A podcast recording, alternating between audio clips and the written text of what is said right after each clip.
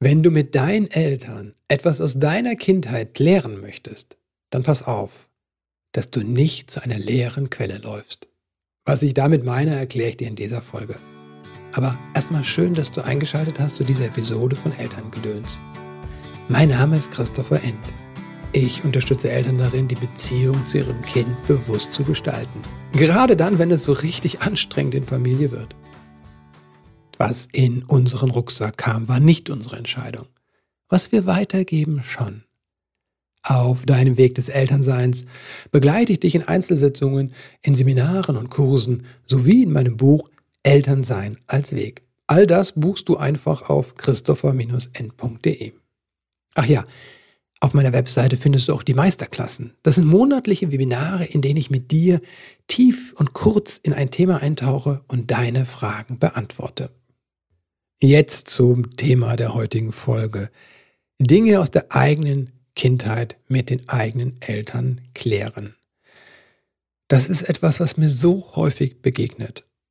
Ich kenne es auch aus meiner eigenen Geschichte, aber es begegnet mir bei meinen Klienten und Klientinnen so häufig.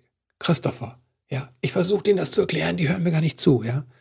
Oder die verstehen mich nicht. Die können mich einfach nicht verstehen. Oder jetzt habe ich den Mut aufgebracht und es ihnen gesagt und die werden auch noch wütend. Wenn du so eine Erfahrung machst, möchte ich dir sagen, das ist total verständlich und es ist total normal und es ist wirklich eine sehr häufige Erfahrung, so traurig das auch sein mag.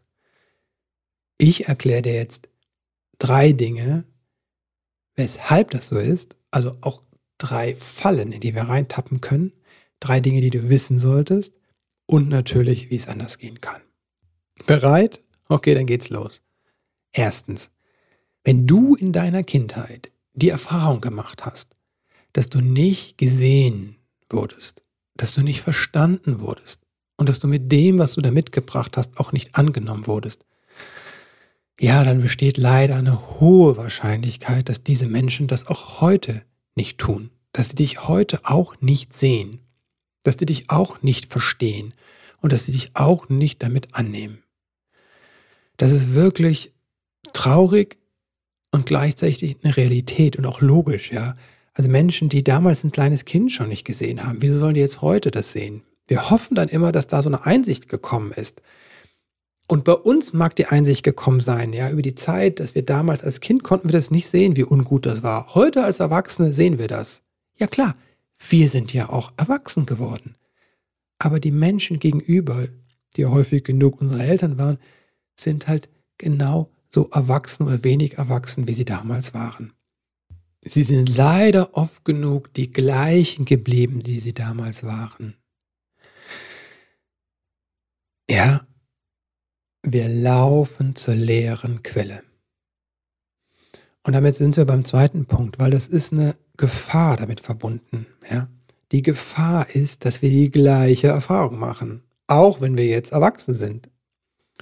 Wir laufen zu unseren Eltern, hoffen, dass sie uns jetzt sehen, jetzt verstehen und annehmen. Und die machen das leider nicht. Ja? Damit erfahren wir die gleiche, ähm, ja, könnte man sagen, die gleiche Verletzung, die gleiche Wunde ist wie ein Schlag in die gleiche Kerbe rein, wie damals. Und das ist wirklich ungünstig.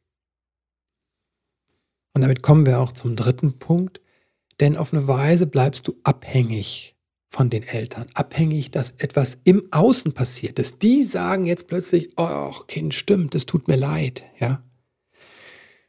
So verständlich das ist dieser Wunsch, dass da eine Entschuldigung kommt oder ein Anerkennen von dem, was passiert ist. Ja. So unwahrscheinlich ist das in manchen Fällen. Und ich weiß, wie befreiend das sein kann, wenn das von der anderen Seite kommt. Wenn diese Anerkennung endlich kommt, wenn jemand sagt, es tut mir leid. Aber es ist halt auch eine Falle. Du bleibst abhängig davon. Du bleibst auf eine Weise in dieser kindlichen Abhängigkeit.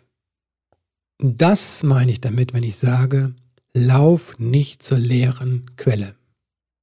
Okay, Christopher, fragst du jetzt, und was soll ich stattdessen tun? wende dich dir selbst zu. Tu die Arbeit in dir, ja, im Innen.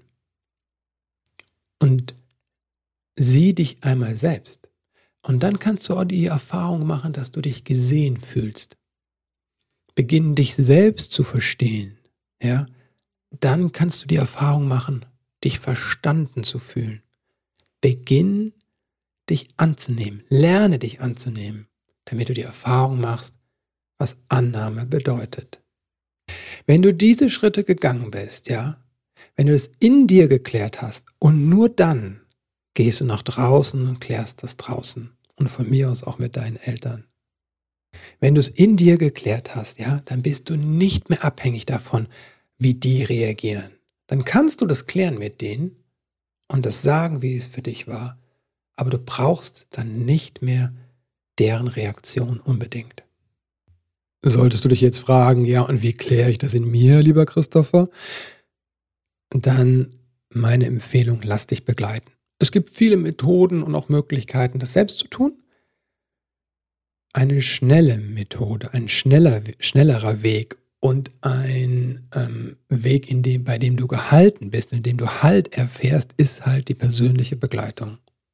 Das ist das, ähm, was ich tue, was ein Teil meiner Arbeit ausmacht. Ja, also wenn dich das belastet und du was ändern möchtest, wenn du bereit bist hinzuschauen, wichtig, dann begleite ich dich gerne. Ich weiß, das kann auch manchmal unangenehm sein, doch ich bin in diesem Prozess für dich da. Ich bin dann an deiner Seite. Wie sieht das konkret aus? Wir beginnen ganz unverbindlich mit einem kostenlosen telefonischen Erstgespräch. Da schauen wir zum Beispiel, ob das mit uns passt zwischen uns. Dieses kostenlose Erstgespräch buchst du dir einfach auf christopher-n.de. Wenn dir diese Folge gefallen hat, dann hinterlass mir doch bitte eine kurze Rezension bei iTunes, bei Apple Podcasts oder bei Spotify, wo immer du den Podcast hörst.